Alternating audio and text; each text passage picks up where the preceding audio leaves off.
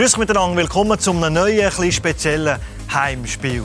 Seit Tagen beschäftigt uns alle der Krieg in der Ukraine und dabei ist relativ schnell mal der Fokus auf den Sport gefallen. Es hat wirtschaftliche Sanktionen gegeben, es hat aber auch sportliche, drastische sportliche Sanktionen gegeben gegenüber Russland. Wie fest soll man den Sport und Politik eigentlich mischen? Kann man das? Muss man das?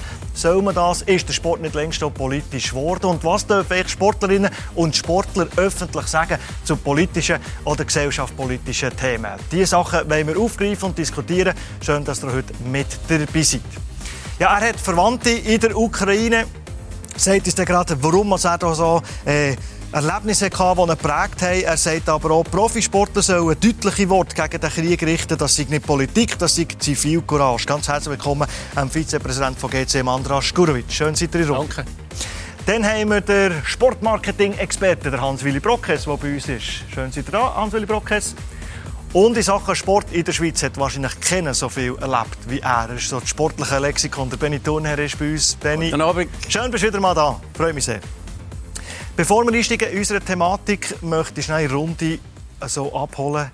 Hat es in den letzten Wochen, in den letzten Tagen, hat's Aufsteller oder hat es nur gerade Ablöscher gegeben, Hans-Willi Brockes?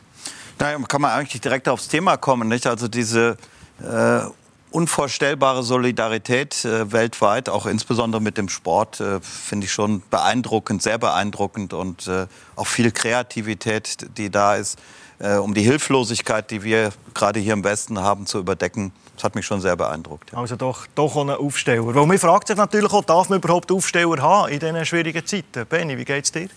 Ja, ja, äh, wie soll ich sagen, das, die ganze Sache ist, ist, komplex und nicht so einfach, weil es passieren natürlich auf der Welt tagtäglich fürchterliche Sachen. Die sind jetzt einfach besonders im Fokus, oder? Ich weiß nicht, wie viele äh, Menschen geköpft werden täglich in irgendwelchen afrikanischen Staaten. Ich weiß nicht, was in China los ist äh, bei den Uiguren und bei den Tibetern und so weiter. Aber das schwelt einfach so dahin, ist nicht so unter der Lupe und darum äh, toleriert man das oder ist es einfacher, darüber wegzuschauen? Und da sieht man jetzt wirklich, das ist so offensichtlich und darum berührt es einem und darum kann man einfach fast nicht wegschauen und darum äh, hat man eigentlich nur schon ein schlechtes Gewissen, wenn man das Gefühl hat, heute ist ein schöner Tag, heute geht es mir gut. Aber man fühlt sich dann schon fast schlecht. Andras Gurovic, Aufsteller oder nur Ablöscher? Nein, ja, Aufsteller. Ich versuche immer jeden Tag einen kleinen Aufsteller zu finden. Ich habe tatsächlich gestern einen gefunden. Als ich aufgewacht bin, war draußen schon hell. Die Vögel haben zwitschern, die Sonne hat schon geschonen. Und das war für mich tatsächlich dann auch ein Aufsteller, der mir dann auch ein bisschen Kraft gegeben hat. Am letzten Tag. Und ich glaube, das braucht es halt auch, die Aufsteller, auch wenn rundherum die Welt brennt. Über das möchte ich reden. Ich habe gesagt, ihr seid, äh, die Verwandten in der Ukraine sind aus diesem Grund in Polen gewesen, an der ukrainischen Grenze, sind zum Teil auch in die Ukraine reingegangen. Dort schnell schildern, was die Hintergründe sind von, von dieser Reise und von diesen Bestrebungen. Ja, die Hintergründe sind gesehen, dass wir am Samstag vor einer Woche erfahren haben, dass Familienangehörige von uns sich noch auf den Weg gemacht haben, quer durch die Ukraine durch, mit einem Zug. Wir haben nicht genau gewusst, wann fahren sie ab, wir haben nicht gewusst, wann kommen sie an oder kommen sie überhaupt an. Aber wir haben dann immerhin am äh, Samstag Abend, Samstagnacht dann äh, die Meldung bekommen, sie seien jetzt in Lviv angekommen. Das ist die große Stadt im Westen von, der Ukraine zu der Grenze nach Polen.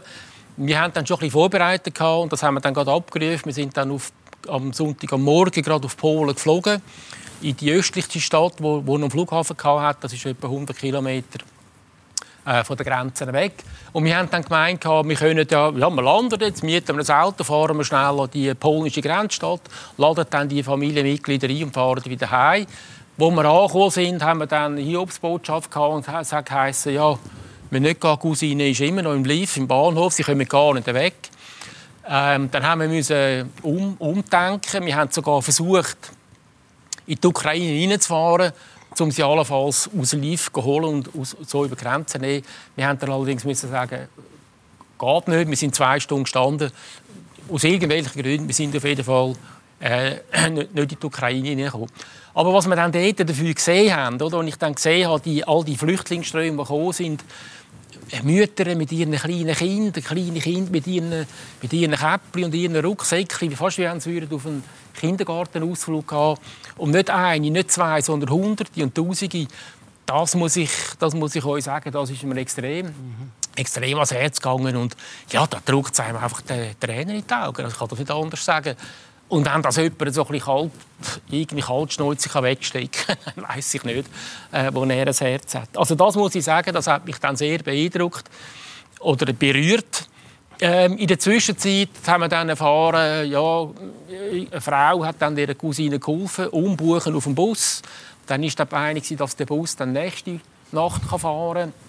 Dann haben wir dann irgendwo in der Nähe dann ein Hotel gefunden und um halb zwei dann äh, in der Nacht ist dann tatsächlich ein SMS gekommen, ja, wir stehen jetzt an der Grenze.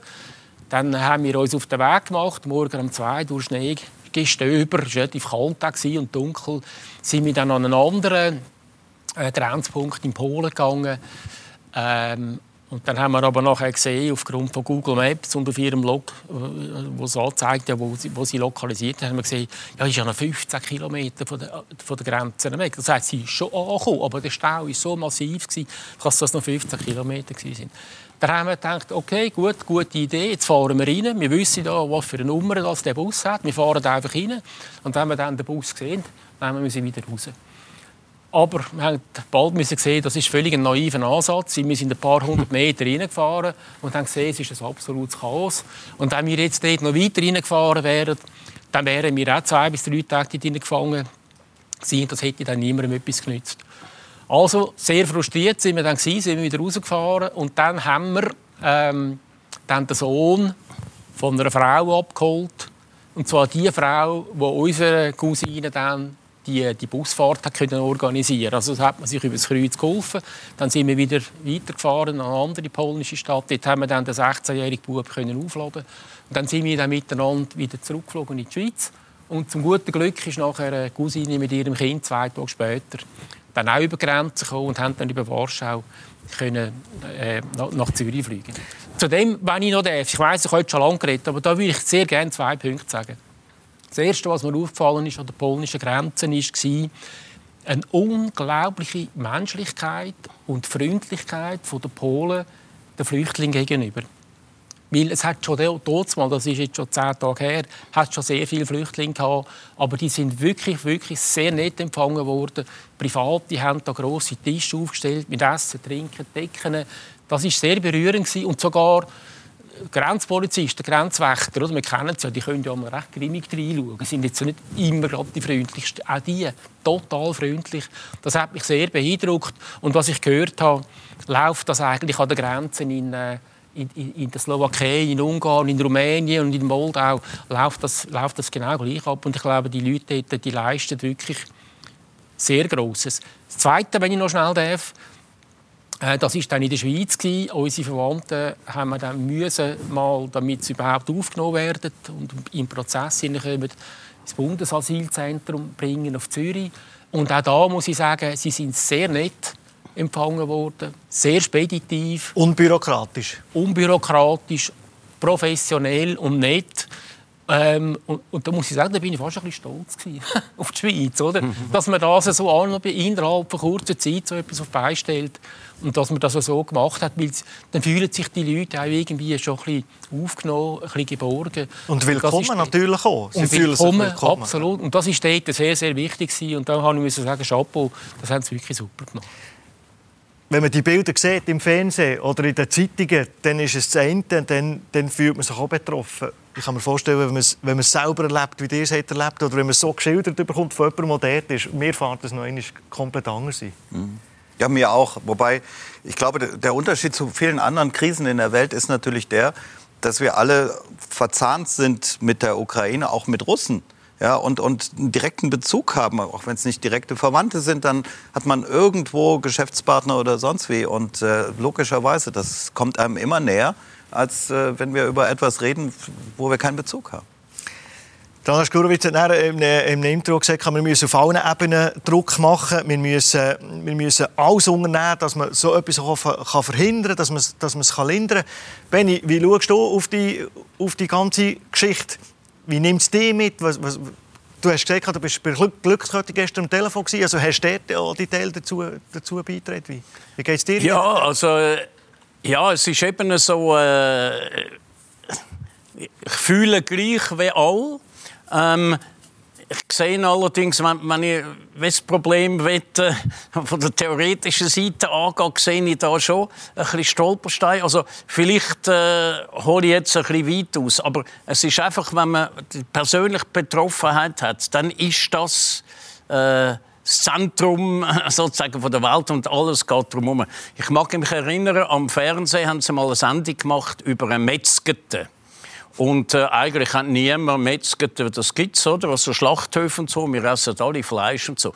Und dann, das ist aber der Schweiz aktuell gewesen, dann hat man vom Montag bis am Freitag hat man eine Säule gesehen, eins, also ein personifiziertes, oder? Und äh, das, dem hat man auch einen Namen gegeben. Und dann haben wir gesehen, jö, schau mal, wie das rumläuft und das sagt Spönli und so. Und dann am Freitag hätte das sollen gemetzelt werden. Und das hat einen Aufruhr gegeben beim Fernsehpublikum. Da sind Unterschriften gesammelt worden, dass man das Säule jetzt, das darf man doch nicht schlachten, das muss man retten, oder? Und das ist einfach die Ambivalenz, wenn du eben etwas Persönliches hast und gegenüber einem allgemeinen Problem. Natürlich, Gemetzger bleibt Gemetzger und Krieg, Krieg bleibt Krieg. Das ist schon so. Aber äh, was kann man machen dagegen und äh, wo ist die Grenze? Also dort wird es dann eben äh, ein bisschen komplizierter. Also persönliche Betroffenheit ist klar und da macht man alles dafür.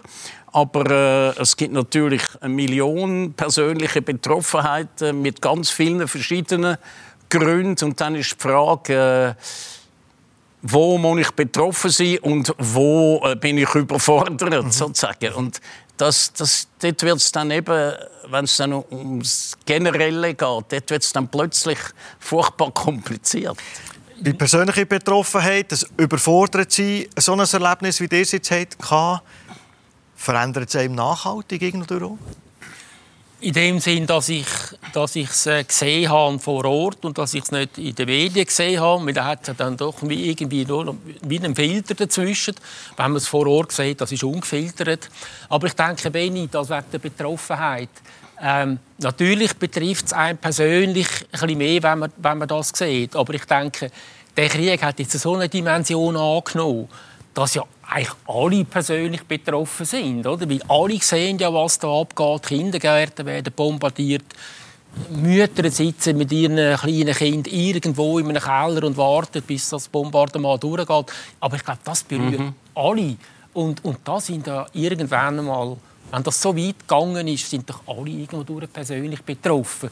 Also jetzt nicht nur ich, weil ich jetzt also an der Grenze noch gesehen habe. Das ist noch, vielleicht noch sein Tüpf, also Pünktchen auf mich. Aber betroffen, mit denen, die ich rede, fühle ich, sind eigentlich alle, alle sind persönlich betroffen. Aufgrund genau, aber das ist natürlich eben, weil wir, also dank der Fernsehbilder sozusagen, oder? Und dass das näher ist. Und ich bin auch an der Fußball-EM und ich bin in Kharkov in dem Stadion und ich weiß auch genau, wie das dort aussieht. Und, so. und darum ist das für dich dann umso schrecklicher, weil je konkreter, desto schrecklicher. Und aber, du weißt eben, wie du Vorstellungen hast, wie es genau. vorher aussieht, jetzt siehst du Bilder, Aber, aber äh, es gibt vielleicht einfach Schrecken, die wo passiert auf der Welt, wo, wo versteckter ist. Oder? Also, ich habe keine Ahnung, aber äh, ich nehme an, in China zum Beispiel, äh, da passieren auch ungeheuerliche Sachen, aber es gibt keine Bilder und wir wissen nichts davon und darum berührt es uns einfach weniger, obwohl dort wahrscheinlich haargenau das Gleiche passiert. Oder?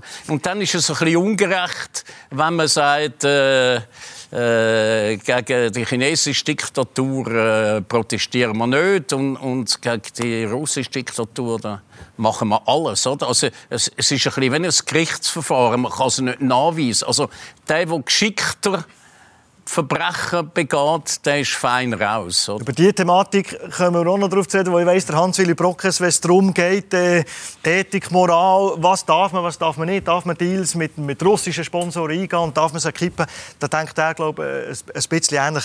Ich wollte die Frage gleich noch stellen, Andras äh, Gurovic, wie Sie sind BGC-Vizepräsident. Man ist in Händen von chinesischen äh, Besitzern, wo man auch durchaus kritisch anschauen kann, was dort passiert. Wie sieht man denn vom Club aus? Wie sieht man die ganze Geschichte? Also die Position des Club ist ganz klar. Oder? Ich meine, man, man verurteilt äh, den, den, Krieg in, der Ukraine aufs Schärfste. Und, und äh, man, man, hat ja auch schon, es hat ja schon Solidaritätsbekundungen in den Stadien, in St. Gallen, wo wir daheim gegen Lugano gespielt haben. Und wenn es in der Zukunft noch sollte geben, da steht GC voll dahinter, das ist ganz klar. Also wir unterscheiden uns da nicht von anderen Sportclubs oder auch Sportverbänden. Nein, das sehen wir ganz genau gleich. Sport und Politik. Kann man Sport und Politik noch trennen? Früher hat man immer gesagt, wenn ein Sportler sich oder eine Sportlerin sich geäußert hat, oh, wenn es vielleicht nicht so geschickt war, oh, hat doch die oder der gescheiter nichts gesagt. Wenn sie nichts sagen, habe ich den Eindruck, sagt warum sagen sie jetzt nichts? Kann man Sport und Politik noch trennen oder ist Sport längst politisch geworden? Nee, ist nicht längst politisch geworden, ist immer politisch auch gewesen. Die Frage ist nur, wie viel lässt man zu und wie viel nicht. Also grundsätzlich ist ja jeder Sportler und, und äh, jeder Mensch ja auch Sache letztendlich der Gesellschaft, sprich der Politik. Und äh, dementsprechend äh, kann, man, kann man die Dinge nicht komplett voneinander trennen. Ähm, historisch gesehen war es auch nie so.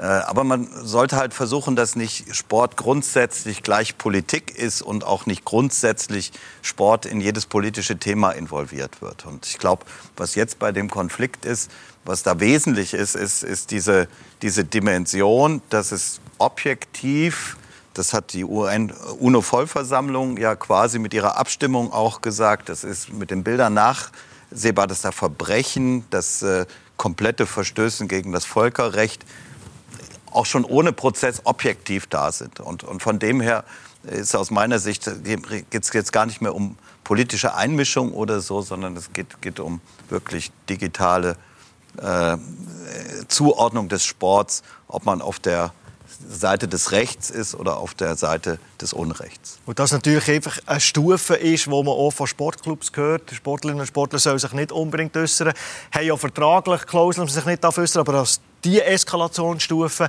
halt einfach auf einer komplett neuen Ebene steht. Und Benny, bevor wir über Sanktionen reden, Sport und, und, und Politik, Sport für Russland so unglaublich wichtig. Was ist es? Ist es ein Prestigeobjekt? Ist es eine Verbindung in Westen, eine Verbindung in die Welt?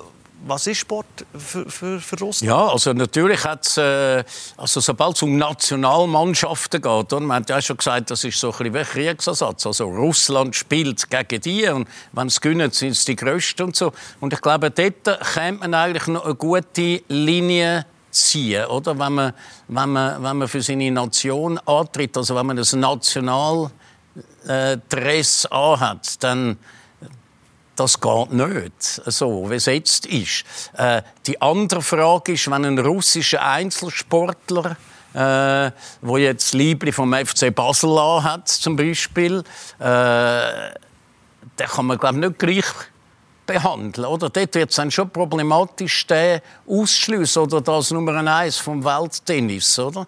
Äh, und dann, dann kommen eben die heikle Frage, muss ich den jetzt offiziell distanzieren, damit er weiter darf spielen und so weiter. Und dann, äh, wieso muss ich den distanzieren und äh, wieso muss ich dann, äh, komme jetzt halt wieder mit dem, mit dem äh, anderen Beispiel, wieso muss ich den chinesischen äh, Tischtennisspieler nicht von, von, von seiner Regierung distanzieren, wenn er will oder WM mitmachen, oder? Und äh, das ist jetzt halt der, dem Fokus des Augenblicks sozusagen ein bisschen geschuldet. Die Sanktionen, tut das, tut das Russland weh? Eben, es ist ein Prestigeobjekt, der Sport. Man hat, man hat, wenn man von Dopingaffären hat, äh, gehört und gelesen hat, man relativ schnell mal auch gesehen, dass der Staat ganz, ganz tief drinnen verstrickt ist. Ach, man zeigt dem Putin, wir stehen zusammen, wir, wir akzeptieren nicht, was du, was du machst. Wie schlimm ist es für Russland, die ganzen Sanktionen im Sport?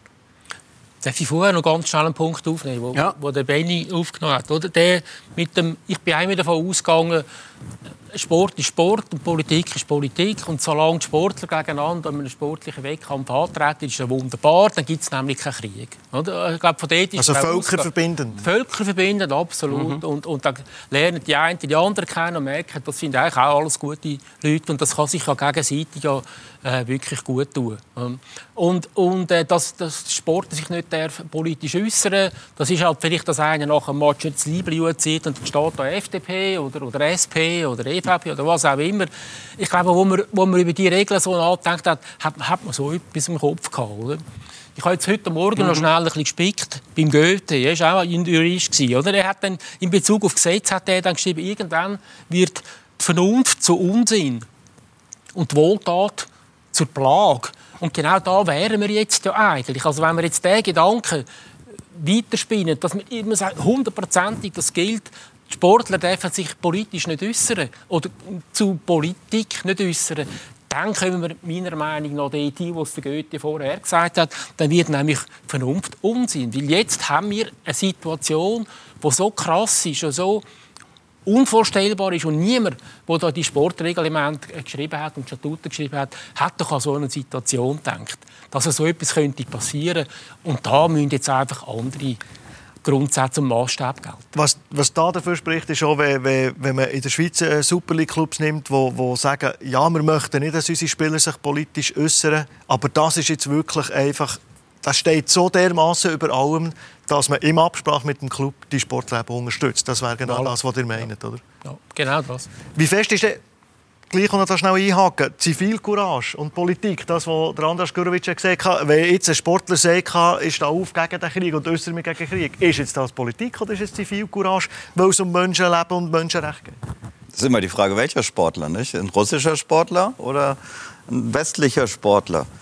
Ähm, im Moment wäre es für einen russischen Sportler sehr viel Zivilcourage. Und äh, äh, ich glaube, wir würden das sehr bewundern. Ich finde das auch ganz wichtig, dass wir trennen. Also ich sehe es genauso wie du auch, dass wenn jemand im Nationaltrikot russischen auftritt, dann repräsentiere ich ein Land, ein Land, das von einem Diktator, äh, der, der Verbrecher ist, äh, wie wir jetzt wissen, äh, regiert wird. Das ist was komplett anderes und ich finde, das ist ganz wichtig, dass wir Profisportler, die im Westen oder die insgesamt ihr Geld verdienen, die aber nicht jetzt als Repräsentanten Russlands auftreten, dass wir die nicht falsch äh, diskriminieren. Und irgendwann wird der Sport auch wieder völkerverbindend wichtig sein, weil wir wollen ja irgendwann auch alle Russen wieder integrieren in die Welt und, und, und in, in, in den Austausch. Du auf die Frage zurückzukommen, wie, wie, wie, schlimm ist es für, für Russland, für Putin, dass man jetzt äh, im Sport dermaßen sanktioniert? Ich denke, ganz wichtig. Also Diktatoren haben immer schon den Sport als Instrument genutzt und, und, und die sportlichen Erfolge, äh, da haben sich auch Verbände vor den Karren spannen lassen vom, vom Putin. Äh, und, und dass die Stränge jetzt alle abgeschnitten sind, äh, dass, dass äh, er da als Person zumindest keine Plattform mehr hat, das ist richtig so und, und gut so. Ähm, und wie gesagt, irgendwann wird es die Ära nach Putin geben und dann hoffentlich wird der Sport wieder ein Teil dessen sein. Wir kriegen nicht alles zurück, aber wieder zu integrieren. Die UEFA hat dann äh, das Champions League Final von St. Petersburg nach, nach Frankreich äh, verlagert. Jetzt, wenn man all die Sportlerinnen und Sportler, die, die Mannschaften, die nicht, nicht wie ein Chaloff beim FC Basel, der für einen Verein spielt, aber die Sportlerinnen und Sportler, die unter der Landesflagge an den Start gehen, da trifft man jetzt eigentlich Sportlerinnen und Sportler und bestraft die für etwas, was sie nicht dafür können. Ist das einfach gesagt oder kann man sagen, nein, die haben ja vom System profitiert, dass sie ja mit, mit also ich glaube, da gibt es zwei Sachen zu sagen. Oder? Die Mutter, die mit ihrem Kind im Luftschutzbunker sitzt, die hat auch nichts dafür können. Oder? Und, und wer hat jetzt größere Problem? Die Mutter, die im Luftschutzbunker um, um, um ihr Kind und um ihr Leben fürchtet? Oder der Sportler, äh, der jetzt halt in, in, in Russland ist, im, im, russischen Betrieb groß geworden ist und jetzt für eine russische Nationalmannschaft sollte antreten, aber kann nicht? Es ist halt auch eine Güterabwägung. Oder? Und, wenn, und wenn die Situationen so extrem sind, wie wir sie jetzt haben, dann würde jetzt meine persönliche Waage von der Gerechtigkeit, die würde dann eigentlich eher dorthin gehen zu der Mutter, die im Bunker drin ist und das Kind hat schon seit zwei Tagen nichts mehr zu trinken gehabt. Und, und der Sportler muss halt damit leben, beziehungsweise wenn er eben Zivilcourage hat, muss halt dagegen aufstehen und sagen, mein Präsident, das ist nicht mein, ich habe dich zwar gewählt, vielleicht, aber das ist nicht mein Krieg. Und, und da braucht es die Zivilcourage, weil ich denke, die Russen selber sind doch am besten in der Lage, in ihrem eigenen Haus wieder Ordnung zu schaffen. das kann kaum von außen kommen. Niemand wird ja Russland angreifen und, und dann versuchen, dort äh, etwas zu ändern. Das muss von unten kommen. Wobei ein Sportler, ein russischer Sportler, der sich äußert, wo man auch hat, der plötzlich äh, Angst muss haben um, um sich oder um seine Familie, also da überlegst du wahrscheinlich zwei, drei Mal. Ja gut, da sind wir natürlich immer beim Problem von der Diktatur als solches, oder? Also wenn du äh, das vorgeschrittene Stadium erreicht hast, wie China, dass du einfach alles voll im Griff hast, ist es für den Einzelnen fast nicht mehr möglich, daraus auszubrechen. Und wenn du dann, äh, wenn du dann protestierst, dann nachher, äh, bist du dann einfach auf dem Erdboden verschwunden, fertig, äh, versorgt oder umgebracht. Und dann äh, ist dann auch, also sobald es ums Überleben geht, das haben wir jetzt so bei, im, im, kleinen Sinn bei, bei der, bei der Covid-Pandemie. Oder? Die einen haben Angst gehabt, dass äh, Covid sterben, die anderen haben Angst gehabt, dass die Spritzen sterben. Und sobald man Angst hat vor dem Sterben, dann wird das Hirn eigentlich ausgeschaltet. Dann geht es nur noch um Bauchgefühl, Flucht und äh, es geht um mein Überleben. Und dann, nachher, wenn ich die Wahl habe, heldenhaft sagen, der Diktator sowieso ist ein Diktator und dann werde ich umgebracht oder ich duckse um und lebe weiter, dann wähle auch ich selbstverständlich die Option, ich will lieber weiterleben. Und das ist dann letztlich die Situation, wo die drin Aber sind. Oder? Weiterleben unter welchen Bedingungen? Oder? Und nach wie vor unter den Bedingungen, die jetzt da sind. Und das habe ich eigentlich versucht zu sagen mit Zivilcourage. Äh, das Leben mhm. stellt halt ab und zu einem vor einer Herausforderung, die man nicht gesucht hat. Niemand hat die gesucht, auch die Leute in der Ukraine haben sie nicht gesucht.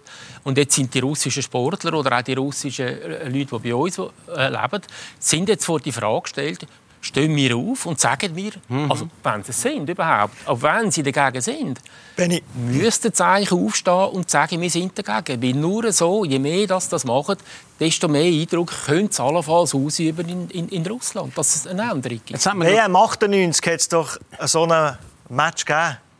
Weißt du, von was ich rede? Iran gegen die USA, von Zivilcourage, ja. von, von Zusammenstehen, wo die, der Säbelrasseln zwischen den beiden Nationen, wo man der Urs äh, Meier hat das Match äh, übrigens geleitet. Hat man vor dieser Partie hat man Angst gehabt, was passiert in diesem Match? Oder überhaupt nicht?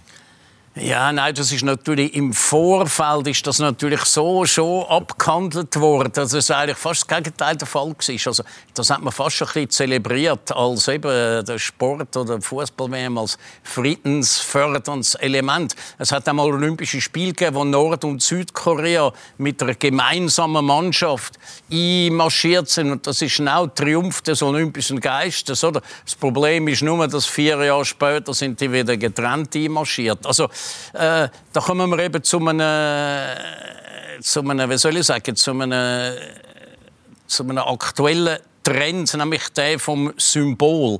Es wird sehr viel wird mit Symbol äh, geschaffen und manchmal habe ich das Gefühl, dass die Symbol ein bisschen, äh, ja, äh, wie soll ich sagen, eine Rückseite von der Medaille hat. Das heißt, mit dem Symbol äh, kannst du etwas machen und bist nicht gezwungen, das Wahre, das Richtige zu machen, oder? Also es ist einfacher, es ist einfacher irgendeinen Weltfrauentag auszurufen, als dass jetzt wirklich die Frauen gleich viel Lohn für Mann und Frau überkommen, oder? Das ist einfacher, machen, einen Genderstern noch nicht in einem, in einem Text hier zu tun, als dort, wo es Sache ist, oder? Und, und so ist das auch bei den, ich meine, das sind ja alle schön die Schweigeminuten und so weiter, aber, aber äh, was, was dann, das ist, das ist alles symbolisch und jeder hat noch einen, äh, einen gel, äh, blauen ein Sticker und das ist, das ist wunderbar, aber das ist alles nur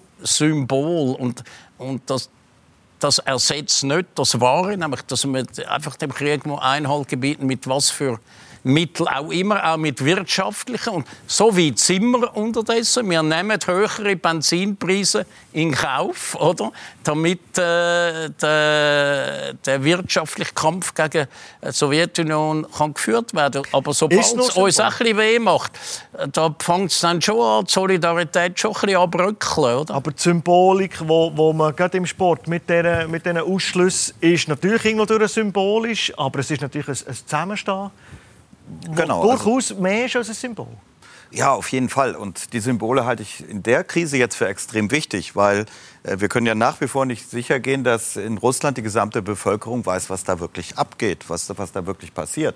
Und jedes Symbol, was auch eine mediale Verbreitung hat, was auch über den Sport kommt, weil man dem ja eher glaubt als vielleicht irgendeiner Nachricht äh, in der Bevölkerung in Russland, äh, hilft da hoffentlich. Und äh, ich glaube, die ganzen Sanktionen und alles, was da passiert, das ist längst viel mehr als ein Symbol, ähm, sondern wirklich auch wirksam. Viel mehr als ein Symbol ist ja das, was der äh, Robert Lewandowski hat gemacht äh, von Bayern München. Zuerst hat er sich eine Kettenbinde selber bastelt in der ukrainischen Landesfarben und dann hat er einen Deal, einen persönlichen Deal, einen persönlichen Sponsor von ihm, weil man nicht weiss, hey, die da äh, mitgemischt im Krieg und Know-how zur Verfügung gestellt, hat er sich von dem Sponsor getrennt. Das ist ja deutlich mehr als ein Symbol. Ja, und der Sponsor ist kein russisches Unternehmen. Das äh, muss man jetzt auch noch mal reinbringen. Und äh, ich bin da ein bisschen vorsichtig. Äh, ich respektiere das. Äh, das ist eine persönliche Entscheidung. In dem, in dem Zusammenhang jetzt äh, chinesische Unternehmen und, und alle Probleme dieser Welt in Anführungszeichen ähm, zu, zu behandeln und zu ächten, finde ich kritisch. Also ich glaube, man muss wirklich da auch ein bisschen hingehen und sagen, das ist eine individuelle Entscheidung, aber es ist nicht das Vorbild für uns alle, dass wir jetzt sagen, alle Diktatoren dieser Welt wollen wir jetzt echt in alle Länder, die irgendwie kritisch sind, wie du das mit China immer wieder sagst. Ich, ich sehe es da schon anders, weil äh, das eine ist die objektive Verletzung von, von Recht und, und Völkerrecht und Kriegsverbrechen, die da stattfinden äh, vor der Weltöffentlichkeit. Da ist eine komplette Objektivität. Und bei vielen anderen Dingen, weil es einfach vielleicht besser gemacht ist, zugegeben, mhm. aber ist diese Objektivität nicht da. Und jeder, auch Sportler, jeder Privatperson ist da frei, sich zu entscheiden, was man tut, aber es muss nicht das Vorbild sein jetzt für uns alle. Also ist, ist äh, ein Deal eingehen mit einem russischen Sponsor von Seiten UEFA oder, oder Schalke 04 vor dieser Eskalationsstufe legitim? Nach dem Ausbruch des Krieges muss man aber die Reissleine ziehen. Absolut. Also ich meine, das ist ja eigentlich äh, die, dieser große Wechsel der, der Paradigmen. Vorher hat man gesagt, wir wollen uns möglichst stark vernetzen, gerade auch mit den Ländern wie beispielsweise Russland, äh, die eben jetzt nicht unsere Werte äh, überall und immer vertreten. Wir wollen eben durch Handel, wir wollen durch Kooperation, durch gemeinsame Wissenschaft und eben durch Sport wollen wir einfach die, Knüp die Beziehungen so eng knüpfen, äh, dass Krieg oder, oder solche Dinge, die jetzt ausgestoßen sind, äh, ausgelöst wurden, äh, dass die nicht mehr stattfinden. So, und ein Aggressor, der hat da komplett gegen verstoßen. Und ich finde es extrem wichtig, deshalb wurde es ja auch so gemacht, dass dann wirklich die UNO-Vollversammlung auch darüber abgestimmt hat und gesagt hat, ist das jetzt wirklich ein Verstoß gegen Völkerrecht? Verurteilen wir das? Ja, und, und ich meine, das Ergebnis ist eindeutig. Da gibt es ein paar ähm, wie soll ich sagen, Gesinnungsgenossen von Putin und, und selbst die Länder, die sich enthalten haben, das ist auch aus meiner Sicht schon, schon ein klares Signal. Und äh, die Mehrheit äh, spricht für sich. Und damit, glaube ich, äh, muss bei uns allen und auch beim Sport dieser Gedankenwechsel einsetzen. Und das ist ja auch passiert und sehr konsequent. Und das finde ich dann wieder löblich, weil das hat Putin sich mit Sicherheit nicht äh, so vorgestellt, weil der Westen und die Länder waren ja immer sich sehr uneinig und der eine hat mitgezogen, der andere nicht. Im Moment gehen Sanktionen im Stundentakt. Hätte Ethik und, und, und Moral. Also ein Einzelsportler etwas macht und aufsteht und sich wehrt, oder ein Biathlet Deutschland, ein Erik Lesser, sagt, ja 30'000 russische Follower, ich übergebe ukrainischen Sportlerinnen und Sportlern meinen Insta-Account, wo jeder Einzelne für sich etwas machen kann, wo aber der gleichwohl jetzt auf Stufe Verein Newcastle hat Ethik und Moral einfach einen Preis. In einem Dank neue Investoren, die plötzlich kommen, ist sportlicher Erfolg da, wo dann gerade die Fans äh, Teil stehen auf und gehen auf die Barrikaden und die anderen sind froh, dass man jetzt endlich vor der Spitze kann mitspielen kann. Wo machst du da? Wo geht also eben, sobald das Geld ins Spiel kommt, äh werden einfach die moralischen Grenzen ein bisschen tiefer gelegt. Also das ist, das ist offensichtlich. Also äh, wenn, wenn kein Geld im Spiel ist, dann wird die moralische Grenze relativ hoch angelegt und wenn Geld, je mehr Geld im Spiel ist, desto toleranter ist man gegenüber so Grauzonen und desto eher ist man bereit, auch die Meinung vom äh, Aggressor oder Diktator zwar vielleicht nicht zu akzeptieren, aber gleich Verständnis zeigen für dem seine Sicht und so. Äh, also da gibt es natürlich äh, von mir aus gesehen ein brutales Beispiel. Äh, Fußball-Europameisterschaft, Spieler, die abknüneln, äh, zum Protestieren gegen die amerikanische Polizei, oder? Da Black, Black Lives Matters. Und dann habe ich mir immer vorgestellt, wenn die abgeknünelt sind, haben die wahrscheinlich eben an die Werbebanden angeschaut und dort sind, an der Europameisterschaft, wohlgemerkt, sind lauter chinesische Schriftzeichen gewesen. Und äh, dann habe ich, dann hab ich mir überlegt, jetzt schauen die die Schriftzeichen an. Äh, und jetzt denken die jetzt auch an die Uiguren oder an die Tibeter. Also das sind halt die, die dann, äh, wo dann äh, den ganzen Anlass finanzieren, sozusagen mit der Werbung. Also das ist dann nicht so schlimm. Aber sagst du, die, die, tun jetzt ab, also das ist einfach verlogen. Ich sage nicht, die müssen nicht die müssen nicht shooten wegen den Chinesischen. Aber äh, ich habe mir dann immer die Frage gestellt, jetzt frage ich die Fußballer, die da abknüllen, weil die Amerikaner so schrecklich sind, würden die lieber in China leben oder in den USA. Und dort sieht man eben, dass alle die Symbolhandlungen, die sind also so, schon sehr zweischneidig. Wobei, also würde jetzt den Sportler nicht sagen, dass sie es nicht, dass sie es nicht ernst meinen. Andras Skurovic hat, hat, sich gemeldet. Ja, okay, da würde ich schon noch etwas sagen. Also ich, glaube, wenn jetzt ein, ein, ein ausländischer Investor, vielleicht auch aus einem anderen Lebensraum jetzt kommt und einen englischen Club kauft, ähm, dann denke ich... Also, da sprechen jetzt Newcastle an. Ja, zum Beispiel, zum Beispiel, oder? Oder irgendein anderer Club da gelten natürlich schon noch Grundsätze, die in England gelten. Also, weil, wenn ich also als ausländischer Investor komme, dann kaufe ich auch den Club, gerade wegen der englischen Traditionen. Und dann weiß ich ja auch, dass in England die Meinungsäußerungsfreiheit relativ große Bedeutung hat. Wenn dann der Club würde anfangen will, den englischen und anderen Spielern den Maulkorb anhängen, dann wäre es ein grosses Problem. Aber das habe ich jetzt so noch nie erlebt, oder zumindest ich habe das nicht gehört.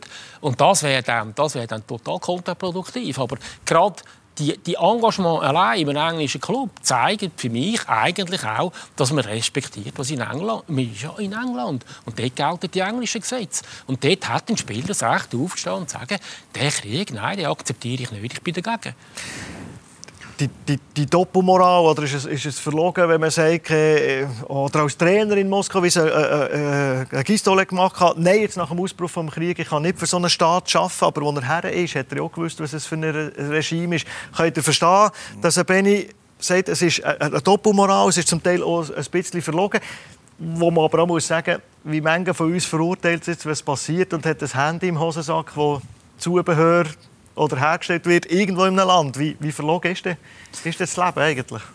Also ich bin da überhaupt nicht beim Benny. Mhm, ja. ähm, weil ich glaube, wir dürfen nicht anfangen, jedes immer alles politisch zu sehen. Ich nehme jetzt einfach nur China. Und ohne China hätten wir einen viel größeren Ausbruch von der Covid-Pandemie gehabt, weil die haben uns die Masken geliefert. Da ist auch niemand hingegangen und hat gesagt, ich verweigere die Maske, weil es kommt aus einem Land, wo die Auguren äh, unterdrückt werden und so. Und ich glaube, wir dürfen diese Ketten nicht zu, zu sehr machen. Und beim Gistol oder sonst wie ist halt dieser riesen Gamechanger, dass Völkerrecht etc. pp. Äh, gebrochen wurde, dass, dass, dass das objektiv ist. Und ich denke, bei allen anderen Themen sollten wir auch diese Chance, die wir haben durch die Vernetzung, und da gehört dann eben auch der Kauf von Fußballclubs dazu und, und, und, mhm. ja, dass wir heutzutage in einer Welt leben, wo wir viel, viel besser auch über die Probleme der Welt wissen, wo wir, wo wir eben auch durch Sport und durch die Besitztümer von Clubs und so weiter mit Kulturen zusammenkommen, wo wir früher halt über Bücher äh, und Reportagen, die irgendwie drei Jahre später berichtet wurden, von erfahren haben. Und von, von dem her sehe ich das tatsächlich ja. anders, also, wir nicht überall die moralische genau, Keule also, rausholen also, Es ist eigentlich nicht die moralische Keule, die ich schwingen gegen China. Ich kann nur sagen, das ist ungeeignet, also das Abknüneln, das ist eben auch die moralische Keule, oder? Das ist eigentlich fast so ein, ein Trend, das ist fast eine, so ein eine Modeerscheinung, äh, das macht sich jetzt gut, oder? Da kannst, äh, kannst du auf die Schulter klopfen und kannst pressisch machen, wenn du jetzt nicht abknünelst, äh, so als Europäer, wo, wo irgendwie zu Amerika, also das lehne ich natürlich auch ab, so. aber ich bin dagegen, dass man dann das so, also wieso protestiert man da dagegen und gegen etwas anderes? Das ist so, so eine Zufälligkeit. Und darum habe ich tatsächlich das Gefühl, das Stadion müsste eigentlich werbefrei sein, also politwerbefrei. Aber es hat natürlich auch mit der, also jetzt bei diesem Konflikt hat es doch auch für uns einfach die, die, die Nähe, die man hat, macht doch wahrscheinlich einen, einen wahnsinnigen Unterschied mit Betroffenheit, mit Aktionen, die es gibt, oder nicht? Ja, absolut. Also wir haben ja vorhin das, Poli äh, das, das Militärische diskutiert, also äh, es berührt uns oder sowas. Nein, es betrifft uns. Also als Putin anfing äh, mit dem Einmarsch in die Ukraine, war die Gefahr, und vielleicht ist sie heute auch noch real, dass seine Truppen nicht irgendwo an der Grenze zu Polen oder so äh, stehen bleiben. Klammer auf, das Thema Atom Einsatz ist heute auch noch nicht geklärt und, und das kann uns hier erreichen. Und das äh, muss aus meiner Sicht bei jedem was ganz anderes auslösen, äh, weil es nämlich eine persönliche Betroffenheit ist, als ein Thema, was halt leider irgendwo anders auf der mhm. Welt ist. Und gleichwohl ist es wichtig, dass, dass, dass die, die wollen, können etwas machen ob das im Privat ist oder, oder Sportler ist. Auch die Swiss Football League setzt übrigens in den nächsten beiden Runden ein Zeichen. Zusammen mit der UNICEF will man die Reichweite vom Sport will man nutzen.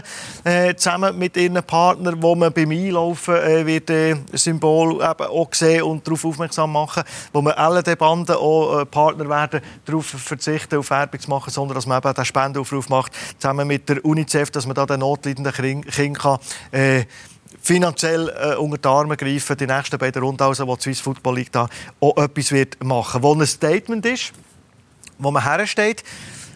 Sportlerinnen und Sportler werden dann relativ schnell mal heissen, ja, warum macht der Ronaldo nichts? Warum macht der Messi nichts? Oder äh, unser Heiligtum in der Schweiz, warum ist der Roger auf der Lenzer Heide in einem Skiweltcup und setzt kein Zeichen und sagt nichts? Darf man die Erwartung haben, einen Sportler? Ja, ich glaube tatsächlich ja. Also das ist halt, äh, wenn du, du, du hast ja so viele Privilegien als Superstar, dass das zu dem Gesamtpackage Superstar auch dazu gehört, dass du, dass du äh, Menschlichkeit zeigst. Äh, du musst ja nicht vorangehen und jetzt irgendeine großartige Aktion auslösen oder so, aber ich glaube, äh, die, die beziehen ja Stellung zu allen Sportschuhen und äh, Feriendestinationen und äh, Energieriegel und so, dann müssen sie halt auch Stellung nehmen zu dem, was auf der Welt passiert. Weil das andere ist dann alles so ein bisschen, sobald es mir finanziell schadet, werde ich dann... Äh, zurückhaltend. Oder? Das ist eben das, was mir nicht so passt. Auch bei Ihnen, muss ich sagen. Vorig die Argumentation mit der Maske. Das ist eigentlich ein Beispiel für das, was ich gesagt habe. Weil wir so viel äh, Geschäfte mit China äh, und darauf angewiesen sind, sind wir dann eher bereit, eben Argumente zu suchen, die auch ein bisschen für die sprechen. Oder? Also das, letztlich ist es halt, äh, das Fressen kommt vor der Moral, sozusagen. Oder? Und, und die, die sich dann äußern, es gibt, wir wollen zwei Trainer als Beispiel nehmen, es gibt natürlich absolute Superstars, die sich dann äußern, die einen ein bisschen ungeschickt, die anderen ein bisschen genervt. Wir schauen mal rein, zuerst der Pep Guardiola, der mit dieser ganzen Thematik in der Ukraine konfrontiert wurde. How important is it that the Premier League shows that solidarity with Ukraine this weekend? Yeah, it's so important, but at the end, it's just a gesture.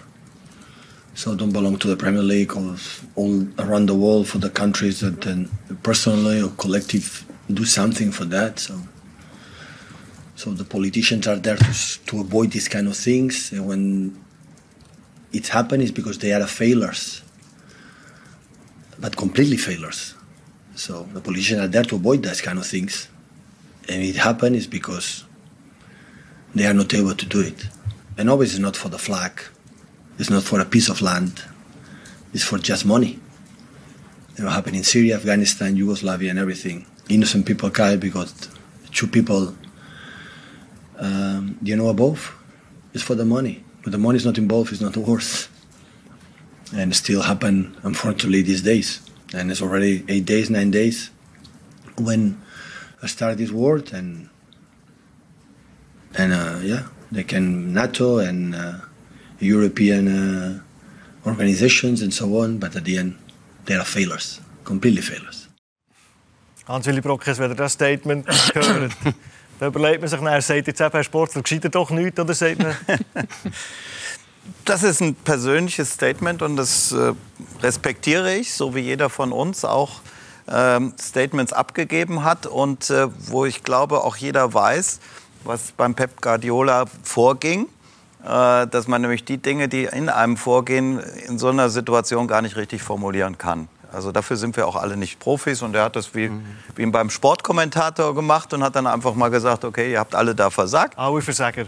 Ja, ähm, und ich finde, das, das sollten wir auch so lassen, dass wir diese Individualität zulassen. Und äh, ich verteidige jetzt den, den Roger Federer da auch, weil wir haben, glaube ich, wenn ich es richtig weiß, 365 Welttage. Vor ein paar Tagen hatten wir den Weltfrauentag. Dann gibt es äh, immer irgendetwas. Und ich könnte eigentlich natürlich immer da reingehen zu sagen, okay, ähm, er äußert sich zu dem Thema nicht, zu dem Thema nicht. Da gibt es ein Problem auf der Welt. Und ich glaube, das muss man unterscheiden. Das heißt für mich aber jetzt nicht, dass in dem Ukraine-Krieg, äh, dass das nicht eine ganz besondere Situation mhm. ist. Ja? Und ähm, er hat ja auch Sponsoren, das stand zum Teil in den Medien, die nicht direkt reagiert haben, Linkt und Sprüngli, die aber jetzt doch ihre Shops geschlossen haben und so weiter. Und ich kann mir sehr gut vorstellen, weil er auch sehr, sehr gut beraten ist, ähm, dass er das wirklich auch abweckt und, und, und äh, nicht wie Pep Guardiola einfach mal einen rauslässt und, äh, und dann den richtigen Zeitpunkt und auch die richtige Aussage Welt. Und von dem her würde ich das jetzt nie verurteilen, wenn ein Sportler jetzt nicht Farbe bekennt und sich nicht auf den Zug der Symbole draufsetzt, sondern das vernünftig abweckt. Was mir noch da ganz wichtig ist, es geht ja auch darum, man könnte ja auch Flagge, sprich dieses Z, bekennen als Sportler für Putin und sein Dings. Das macht ja Gottlob kein Sportler, den wir achten ja. und Hey, Donner hat es gemacht, wo natürlich jetzt äh, das war man aber, aber eben, mir verlangt vom, vom Roger vielleicht, dass er eine Symbolik gibt, aber das eben vielleicht, es ist nur eine Symbolik und das bringt ja noch. Aber ich glaube, da muss man... Ganz kurz bitte, ganz kurz. Da müssen wir glaube ich, schon ein differenzieren. Also ich denke, wenn, wenn jetzt der Roger Federer etwas würde machen dann wäre das ein Zeichen für die Solidarität für die Ukraine. Etwas anderes kann er nicht machen. Aber wir haben auch noch die russischen, die russischen Sportler. Oder? Und für mich wäre das viel wichtiger, oder? dass die russischen Sportler anstehen und sagen, das ist nicht unser Krieg. Das hat viel mehr Einfluss innerhalb von Russland, als dass wenn jetzt andere Sportler Solidaritätsbekundungen machen gegenüber der Ukraine. Ich glaube, das kommt dort weniger an. Für mich wäre es einfach schön und wichtig, wenn die russischen Sportler, die da wirklich dagegen sind, wenn die würden das Zeichen setzen würden. Und nur noch in Klammern, ich weiss, wir haben Meinungsäußerungsfreiheit, aber die Aussage da von Pep Guardiola ist für mich jetzt eher ein bisschen Klatsch gewesen, oder? Aber, ist, ist aber ein russischer Sportler, der sich eben äußert, wo auch russische Fußballspieler haben gesagt hey, die im Ausland shooten, aber meine Familie ist noch dort äh, nicht ganz äh, unproblematisch. Wir wollen natürlich äh, die Sendung hier noch nutzen, wenn wir den GC-Vizepräsident schon da haben. Ist GC im Abstiegskampf eigentlich? Weil es wartet eine unglaublich wichtige Partie. Schnell eine kurze Pause und dann sind wir zurück und wollen da wissen, was die Tatsache ist.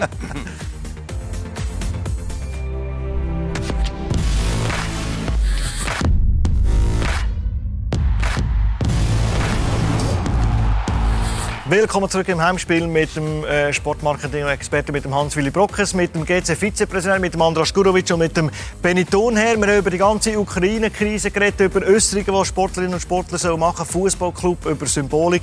Äh, und so, so beklemmend, wie das Thema ist und so komisch, wie man sich fühlt dabei. Die Super League und der Sport ist, ist auch noch da.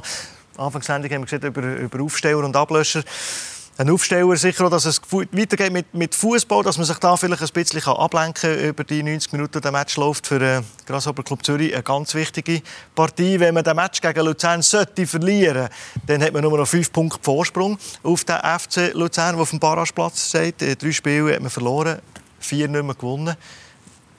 Ich behaupte, das ist einfach mal ein wegweisender Match für den Grasshopper Club Zürich. Sicher ein, sicher ein wichtiger Match. Wegweisend weiß ich noch nicht.